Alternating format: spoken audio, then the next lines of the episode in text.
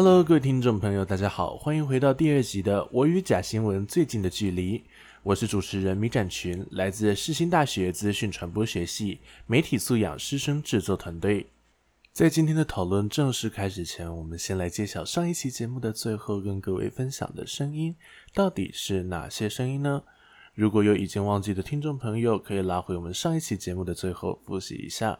现在你准备好了吗？修理大楼，修理大门，玻璃。我相信许多人都有听过修理纱窗、修理纱门这个渲染车的声音吧？你也有属于自己独特的声音回忆吗？大家好，我是自传系吉昂升大四的学生。对我来说，这曾经是我天天都听得到的声音，算是个日常吧。但在我搬家之后，就没什么机会听到了。我国小的时候住在学校对面。所以我对他的印象就是，我回到家，打开家门，就会躺到沙发上面，然后那时候狗狗还在，它就会过来陪我玩。这个时候，外面就会响起修理纱窗、修理纱门、换玻璃这个渲车的声音。我对它的印象就是非常放松，非常无忧无虑。它可以算是代表我国小的时光吧。所以现在每当我走在路上，我一旦听到它的时候，就会瞬间被拉回当下时空背景，也会很想念我当时的狗狗。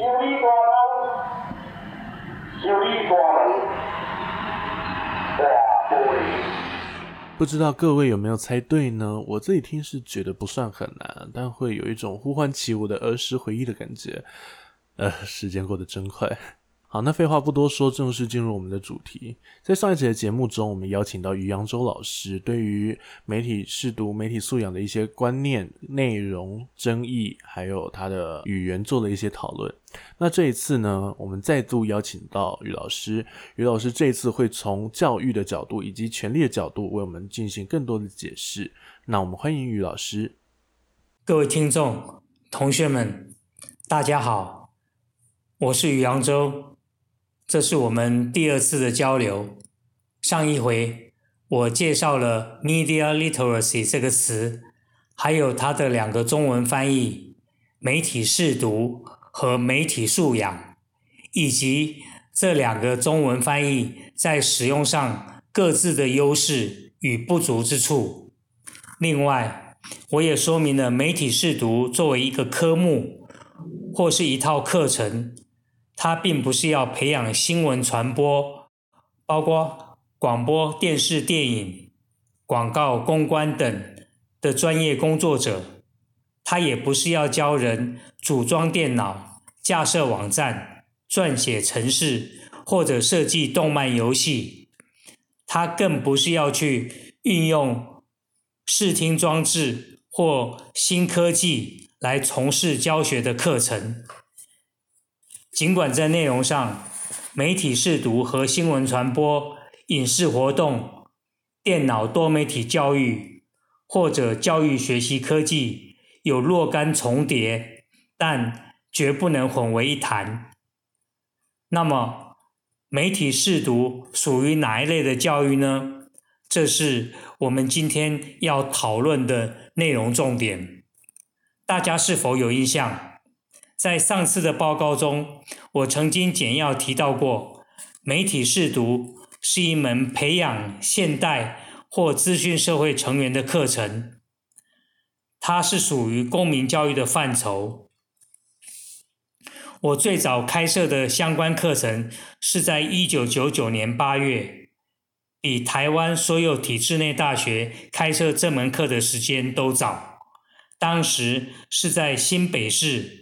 那时候叫做台北县，啊，在新北市永和福和国中里面的永和社区大学，当时的课程名称叫做媒体试读与公民养成，哦，从这样的课程名称，我们清楚知道它是属于呃公民教育的一门课程，所以媒体试读。要提供或介绍给学习者的知识技能，就是公民素养的成分。大家对公民课应该不陌生。从前我们在公民课学些什么？或者大家记得公民老师在教什么吗？我记得翻看过一本《天下》杂志，的特刊，那一期的主题正是公民教育。杂志封面是两位脸上洋溢着笑容、很阳光的青少年，在他们两个人上方有四个大字“公民教育”，在这四个字之上还有五个形体比较小的字，这五个字从左到右是从我到我们。从我到我们，我记得其中的“我”和“我们”还特别用红色印刷来标示。从我到我们意味着什么？我想那是在提醒读者，公民教育不只是个人的事，也关系着群体和社会。换句话说，公民教育要培养的社会成员。除了知道维护自我利益之外，也懂得照顾到其他人，获得整体社群的共同利益。根据教育部国民教育的公民领域课纲，公民教育所要培养或强化的意识，就是让每一位社会成员清楚知道，作为一位公民应该享有的基本权利。进而能够关心和热心参与公共事务，并改造社会。那么，公民的产生或养成和媒体试读有什么样的关联呢？我想，大家应该可以同意，现代公民的生活当中，绝对离不开像手机、电脑、网络、报纸、杂志、广播电视。游戏机等各式各样的传播媒介，以及新闻、广告、电影、MTV 节目、连续剧、动漫画等各类的讯息。英国教育学者，也是专门研究媒体视读的一位专家。David Buckingham 教授曾经写过一本书，哦，书名是《The Making of Citizens》，哦，公民的呃造就或者公民的养成，《The Making of Citizens》，副标题：Young People, News and Politics，年轻人、新闻与政治。这本书共分八章。其中一半的章名都提到新闻，都跟新闻有关。所以说，在 Buckingham 教授的眼中，试读新闻讯息对于公民的养成是非常重要的。再回头看看公民领域的课纲内容，写到公民教育要培养或强化的意识。就是要让每一位社会成员清楚知道，作为一位公民应该享有的基本权利。我换个方式来问：我们在阅读书报、杂志、观看电视、听广播、划手机或者上网的同时，身为阅听人的我们，享有什么样的权利？或者我们可以行使哪些与接触使用传媒有关的权利？通常大家比较清楚的是，像跟投票有关的选举、罢免、创制、复决等权利，或者是受教权、工作权等等。那么，跟传播媒体、跟讯息有关的权利是什么呢？还有哪些公民权利当中是跟媒体的运作、是跟媒体的使用、是跟讯息的接收或者讯息的传递有关联的呢？好，我的专业是新闻，在新闻学的 A、B、C 当中，呃，也是重要的价值哦，就是新闻自由。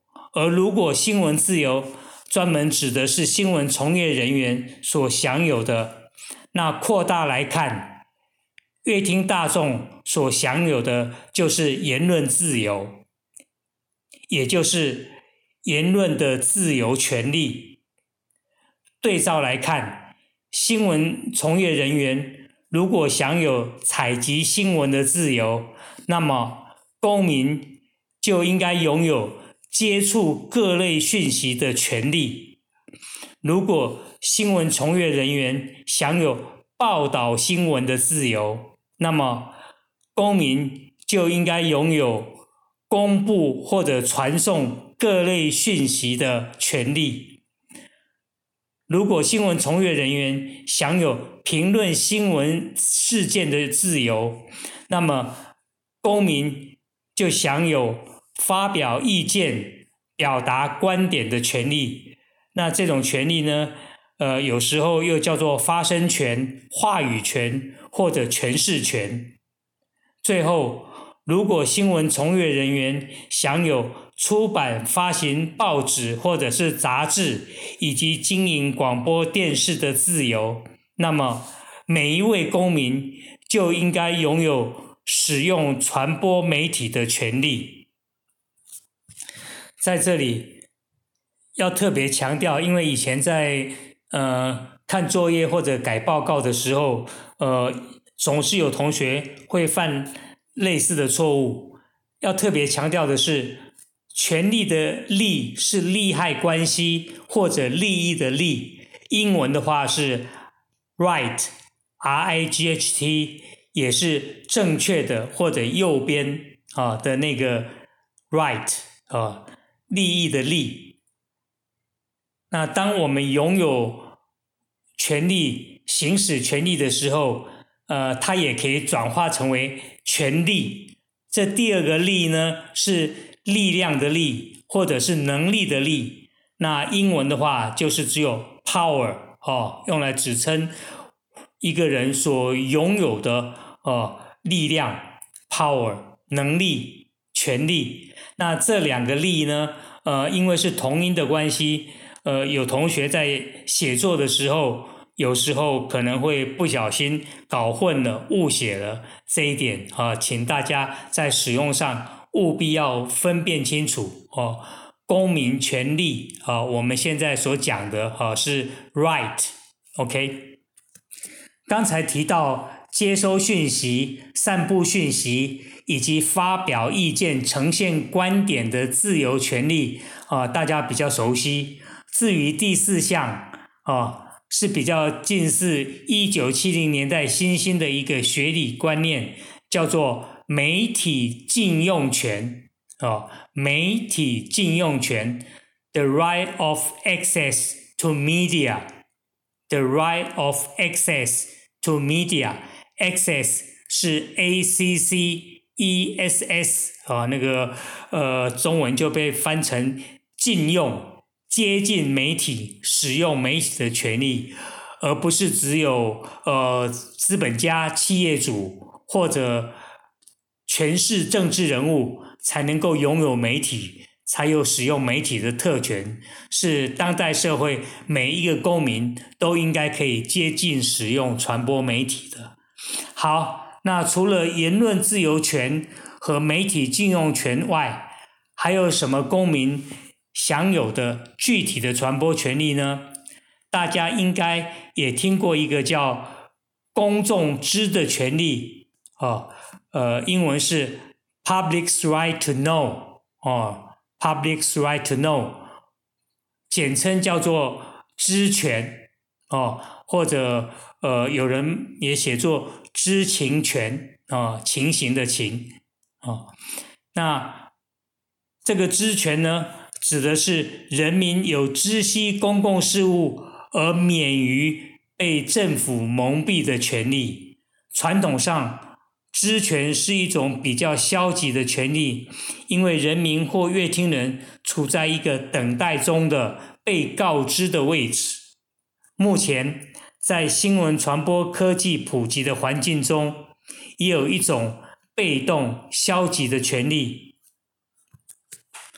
话说，柯批刚上任台北市长的时候，他曾经宣布，在新科技的运用下，北市员工。会像蜜蜂般的嗡嗡嗡，任劳任怨啊，不停的工作来服务市民。那针对他对市府员工的期望，我截录一句，呃，当时的新闻报道，这是在呃二零一五年十一月三号，哦，呃，风传媒的一篇报道，其中有这么一段文字：台北市长柯文哲上任后。市府同仁爆量的加班潮，遭市议员痛骂，直到晚间还看到北市府灯火通明，半夜还有长官用 Line 指挥同仁，甚至都发局官员、府会联络人也疑似因过劳中风。市府主管用传播科技来指挥员工的做法，后来引发了反弹，才不了了之。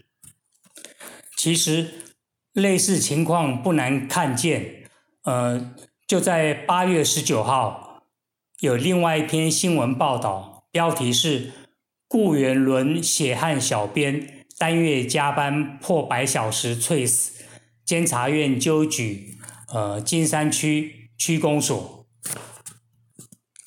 这一则新闻提到，呃，一名在金山区公所担任新媒体。小组组长的呃一个约聘人员啊，他负责的工作内容是呃区公所里头的公共关系、新闻发布啊等等内容。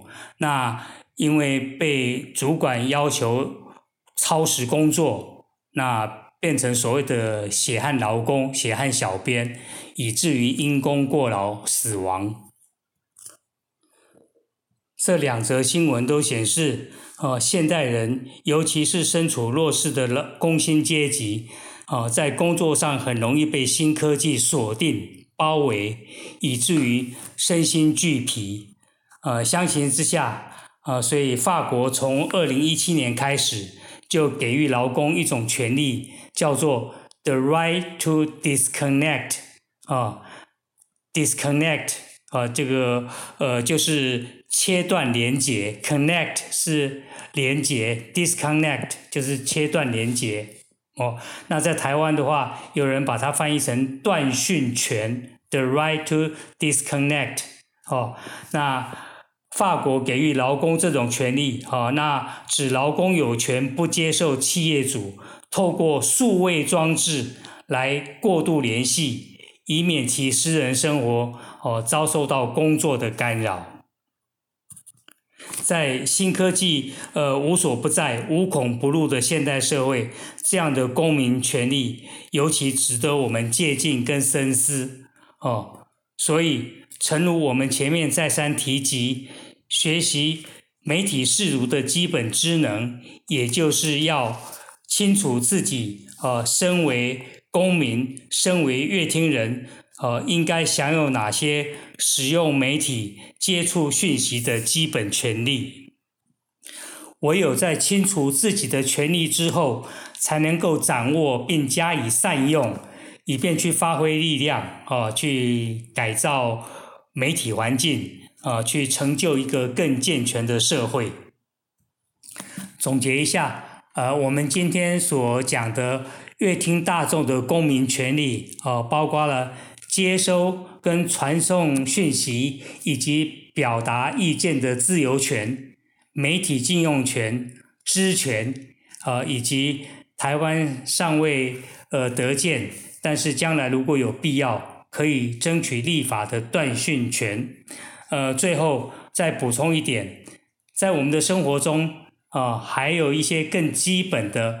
散见在民法、刑法等各类法规当中的，呃，像是名誉权、隐私权、肖像权等等，啊，这些权利也可能跟传媒的运作表现有关，也是公民素养的一环，只是他们比较倾向于法学专业或者是法律素养，也是我们应该啊要学习，要呃清楚认知。跟呃懂得运用这些权利来保护我们自己的。好了，呃，我们今天的交流活动就在这边结束，下回继续，拜拜。嗨，大家听完今天的节目后，对于媒体素养是不是有更进一步的认识呢？为了增加节目的趣味性，让我们来听看看这段声音，大家猜看看这是什么声音呢？答案我们会在下回的节目揭晓。我与假新闻最近的距离，我们下集见。